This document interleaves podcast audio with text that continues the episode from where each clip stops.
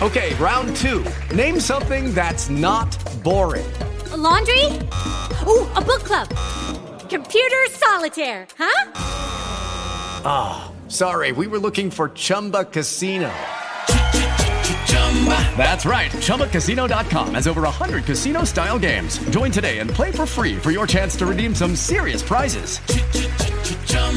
ChumbaCasino.com. No purchase necessary. Full prohibited by law. 18 plus terms and conditions apply. See website for details. Judy was boring. Hello. Then Judy discovered ChumbaCasino.com. It's my little escape. Now Judy's the life of the party. Oh, baby. Mama's bringing home the bacon. Whoa. Take it easy, Judy. The Chumba life is for everybody. So go to ChumbaCasino.com and play over 100 casino style games. Join today and play for free for your chance to redeem some serious prizes. ChumbaCasino.com. No purchase necessary. Void where prohibited by law. 18 plus terms and conditions apply. See website for details. Sacero cero. Bienvenidos al Seminario Reina Valera. Yo soy Gilberto Abels, rector del Seminario Abierto y le invito a estudiar sinopsis del Antiguo Testamento, estudio bíblico con énfasis temático ofrecido por el seminario. Sinopsis del Antiguo Testamento es un estudio sintético de cada uno de los libros del Antiguo Testamento, se examina el propósito de cada libro, quién fue el autor, cuándo y a quiénes se escribió. Se identifica cuál es el mensaje de cada libro y cómo se relaciona este con los demás. La meta de esta materia es darle al alumno un concepto panorámico de la Biblia. La pintura de Caravaggio. El sacrificio de Isaac. 1603. Óleo sobre tela. Que se encuentra en la Galleria degli Uffizi, de Florencia, Italia, fue escogida para representar la materia de sinopsis del Antiguo Testamento porque introduce la narrativa del pueblo hebreo y mensaje central de la Biblia, el sacrificio perfecto. Dios le bendiga en el estudio de sinopsis del Antiguo Testamento. Materias afines son historia del Antiguo Testamento y mundo bíblico. Utilice los botones en el margen derecho para leer las lecciones. Sinopsis del Antiguo Testamento. Lección 1. Génesis, el método de la fe. El Génesis no es solo historia porque evidentemente sería de poca importancia para nosotros de ser solo eso, pero el libro del Génesis es uno de los más tremendos mensajes que puedan pronunciarse en una sola declaración, que nos revela la insuficiencia del hombre sin Dios. Lección 2. Éxodo, diseño para la liberación. Pero el éxodo es todo acerca de Dios. El éxodo es la respuesta de Dios ante la necesidad del hombre y la manera en que ha suplido la solución para el pecado del hombre. Lección 3. Levítico, el camino de la sanidad. Al leerlo se encuentra usted con muchas ceremonias y sacrificios extraños, muchas restricciones fuera de lo habitual, problemas de régimen alimenticio y otras diferentes dificultades que parecen totalmente carentes de significado, pero entonces descubre usted que poseen una relación muy compleja, intrincadamente articuladas que conducen hacia un fin muy determinado. Lección 4. Números, la vida cristiana incompleta. Llegamos ahora al libro de números y en él hallamos, dramáticamente expuesto, lo que es posiblemente la lección más difícil que tiene que aprender el cristiano a confiar en Dios en lugar de confiar en su propia razón, que es nuestra lucha, ¿no es cierto? Lección 5. Deuteronomio. La ley que libera. La esclavitud a que estuvo sometida Israel en Egipto es la misma esclavitud al mundo que experimentamos nosotros antes de ser cristianos. Y la tierra de Canaán, donde fluye la leche y la miel, es una imagen de una vida de continua victoria, que puede ser nuestra en Cristo. Todo ello es el método del que se vale Dios para mostrarnos lo que está sucediendo en nuestra vida individual. Lección 6. Josué, Guía de la Victoria. El libro de Josué, cuyo nombre significa Dios es salvación, está lleno de lecciones prácticas, de conceptos que son un desafío y que nos ayudan a entender los principios de una vida guiada por el Espíritu. Lección 7. Jueces, el panorama de la derrota. La desalentadora historia de derrota que nos cuenta el libro de jueces es algo que también sucede en la tierra, que es sencillamente una indicación de que la victoria en la vida del cristiano no es algo automático. Lección 8. Ruth, el romance de la redención. El libro de Ruth es una de esas preciosas imágenes del Antiguo Testamento, que ha sido diseñada por Dios mismo para servir de ejemplo sobre las verdades dramáticas de la fe cristiana expuestas en el Nuevo Testamento. Lección 9. Indicador ordinal femenino Samuel, la muerte de la carne. Primera de Samuel es la historia de dos hombres, de Saúl y de David. Estos dos hombres nos sirven de ejemplo para mostrarnos los dos principios que hay en el corazón de todo creyente que se esfuerza por andar en la presencia de Dios. Son los principios de la carne y de la fe. Lección 10. Segunda de Samuel, la historia de David. David no es solo la imagen de Cristo, es también una imagen de cada uno de los creyentes en particular. Solamente leyendo el libro desde este punto de vista cobra vida y su verdad brilla ante nosotros. Lección 11. Primera de Reyes, cómo perder un reino. Primera de Reyes es una historia de cómo se pierde un reino, un relato que absorbe nuestra atención. La clave para conseguir que cobre vida y sea de vital importancia en nuestras vidas es darnos cuenta de que es una ayuda visual, de la que se vale Dios para mostrarnos lo que está sucediendo en nuestras vidas. Lección 12. Segunda de Reyes, una vida derrochada. En cada uno de estos casos, la luz se concentra siempre sobre el rey y es lo que hace el rey en relación con Dios lo que determina cómo le va a la nación. El carácter del rey no lo decide en gran medida el carácter del rey. Lección 13. Primera Crónicas, David y el Arca de Dios. Los temas centrales alrededor de los cuales gira todo el libro son el rey y el templo. El rey era David. En cierto sentido es el único rey que aparece en estos libros y es el rey nombrado por Dios. El primer libro se centra en él por complete. Lección 14. Segunda Crónicas, el rey de Dios en la casa de Dios. Es todo él acerca de la casa de David. La nación de Israel, las diez tribus del norte, aparece solo en relación con el reino de Judá en el sur. Lo que hace este libro es sencillamente seguir el curso de los reyes de Judá, los descendientes de David. Lección 15. Esdras, el camino de retorno. Dios toma siempre la iniciativa. Ninguna persona, después de haber pasado por una experiencia de pecado, regresaría jamás a Cristo a menos que Dios la trajese de regreso. Esto es algo claramente indicado en el caso de estos israelitas. Lección 16. Nehemías, la reconstrucción de las murallas. Nehemías es el relato de la reconstrucción de las murallas de Jerusalén y a su vez Jerusalén es un símbolo de la ciudad de Dios, el lugar donde Él habita y el centro de la vida para el mundo.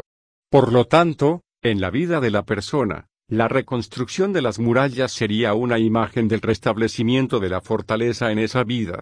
Lección 17. Esther, una reina en control. Tenemos en este libro una de las historias más emocionantes de todos los tiempos. Es mucho más que el relato del poder de que se vale Dios para librar a los judíos. En un sentido, es el relato más extraordinario de la Biblia porque el nombre de Dios no aparece para nada en él y tampoco se mencionan ni el cielo ni el infierno. Lección 18. Job, la pregunta más difícil.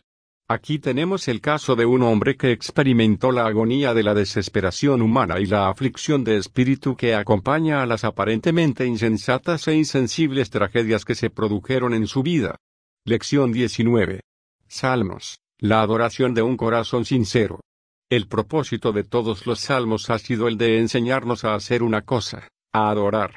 Estos salmos son un reflejo de todas las emociones humanas, pero lo expresan de una manera diferente e importante, son las emociones vistas en relación con Dios. Cada uno de los salmos ha sido escrito en la presencia de Dios. Por lo tanto, este libro nos enseña cómo ser honestos ante Dios. Lección 20. Proverbios, para que los hombres adquieran sabiduría. Ha sido diseñado para que el hombre pueda entender de qué se trata la vida. Es muy práctico y está especialmente recomendado para aquellos que están intentando resolver algunos de los misterios de la vida. Además, si usted está empezando a ponerse en contacto con el mundo, sus costumbres y sus misterios, este es un excelente libro de amonestación. Lección 21. Eclesiastés, el libro inspirado del error. El eclesiastés considera a Dios como lo hacen los hombres en general, como si no fuera algo de demasiado interés en la vida, como una especie de postre con pocas calorías que se puede tomar o dejar. No hay una comprensión de Dios como un Señor vivo y vital, como una autoridad en la vida con el cual es posible mantener una relación personal. Lección 22. El cantar de los cantares, un cántico de amor y un himno. El cantar de los cantares es, sobre todo, el clamor del cuerpo en su anhelo más esencial, ¿y cuál es el anhelo esencial del cuerpo? El amor. Por lo tanto, el tema del libro es el amor. Es un cántico, un poema de amor oriental y esto es algo que no podemos negar. Lección 23. Isaías, la salvación del Señor. Isaías es la más completa revelación de Cristo del Antiguo Testamento, tanto es así que se le llama con frecuencia el Evangelio según Isaías. El familiarizarse con estos magníficos pasajes proféticos que nos hablan acerca del Cristo que habría de venir, es experimentar mucho de la riqueza y la profundidad de las Escrituras. Lección 24. Jeremías. Perfil del valor. El ministerio de Jeremías abarca un período de 40 años, y durante todo este tiempo el profeta no vio ni una sola vez la más mínima señal de éxito en su ministerio. Su mensaje era de denuncia y reforma, y el pueblo nunca le obedeció. Lección 25. Lamentaciones. Terapia para la aflicción. Es un estudio acerca del dolor, un himno a la aflicción. Es la clase del libro que debería usted leer cuando se siente apesadumbrado y en ocasiones todos nosotros nos sentimos entristecidos. Lección 26. Ezequiel, ruedas, huesos y restauración. El relato de este libro es la historia de la humanidad y el libro comienza con una tremenda visión de Dios porque toda la vida tiene su origen en Dios, que es el más importante factor en la existencia y en la historia. Lección 27. Daniel, de camino al futuro. Casi todo el mundo lee el libro de Daniel con un sentimiento de admiración y anticipación porque este libro normalmente se considera un libro profético que nos anuncia el futuro y esto es cierto. Lección 28. Oseas, el profeta y la prostituta. ¿Puede usted ver en esta preciosa historia todos los elementos del eterno triángulo? Tenemos a un Dios de amor, al corazón humano infiel y el engañoso atractivo del mundo. Lección 29. Joel, revelación de la mano de Dios. La Biblia dice que detrás de todo el curso de la historia humana está Dios. El punto esencial sobre el cual gira la historia es espiritual, el Espíritu de Dios que obra a través de los hombres, y no se pueden entender los acontecimientos humanos si primero no reconocemos este hecho. Lección 30. Vamos, Dios no tiene favoritos. El mensaje de este libro es básicamente declarar la imparcialidad de Dios, que no tiene favoritos. Él no concede a una persona lo que no le concede a otra, pues no existe la idea de ser el niño favorito de Dios. Lección 31. Abdías, muerte a Edom. El orgullo es la raíz de todos los males humanos y el orgullo es la característica básica de lo que la Biblia llama la carne que lucha y batalla contra el espíritu. La carne es un principio que se opone a los propósitos de Dios en la vida humana y desafía continuamente lo que Dios está intentando llevar a cabo. Lección 32. Jonás, el embajador renuente. No estoy intentando eludir enfrentarme con los hechos, claro que tenemos enemigos, pero Dios les ama, de la misma manera que amaba a los enemigos de Israel y les perdonaba cuando se arrepentían. Lección 33. Miqueas, ¿quién hay como Dios? Al parecer a donde quiera que iba este hombre preguntaba, ¿quién es como Jehová? ¿quién es como Dios? Hasta que la gente comenzó a llamarle de ese modo. Lección 34. Naum, la terrible ira de Dios.